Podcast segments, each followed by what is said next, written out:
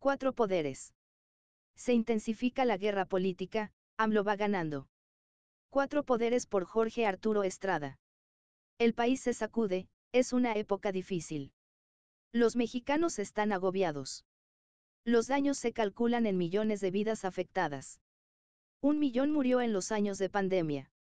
Cientos de miles, sufren sin medicinas, otras tantas decenas de miles de familias padecen la violencia y la delincuencia, que abruma a sus poblaciones y comunidades, viven en peligro y casi pecho a tierra. La carestía y la inflación carcomen sus magros ingresos. Mientras, la clase política del país está en guerra permanente por el poder, desde hace cuatro años. Morena está inmerso en una guerra interna, tribal y de corcholatas. El PRI está partido, desprestigiado y secuestrado por una dirigencia tóxica. Los panistas se cuestionan sus fracasos. Además, la Alianza por México, está en suspenso. Estamos en una época de elecciones y traiciones. Simultáneamente el presidente Andrés Manuel López Obrador mantiene a sus adversarios bajo ataque, polarizando al país. Aprovechando que en tierra de ciegos el tuerto es rey. Los dirigentes priistas pelean por las ruinas, por los despojos de su partido. Alejandro Moreno se aferra a la dirigencia para usarla como herramienta de negociación y salvarse de la cárcel. Los políticos están acalambrados, el poderoso presidente juega rudo y con fuerza, él va en serio por conservar el poder.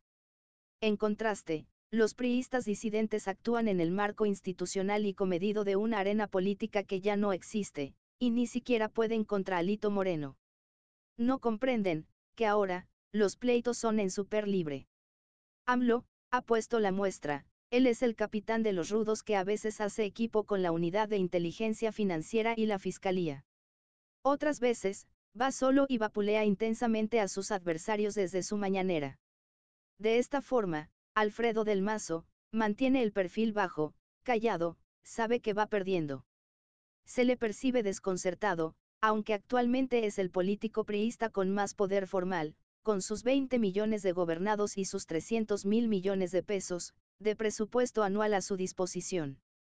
La gobernatura del Estado de México estará en juego en el 2023 y Morena, con Delfina Gómez, va adelante en las encuestas.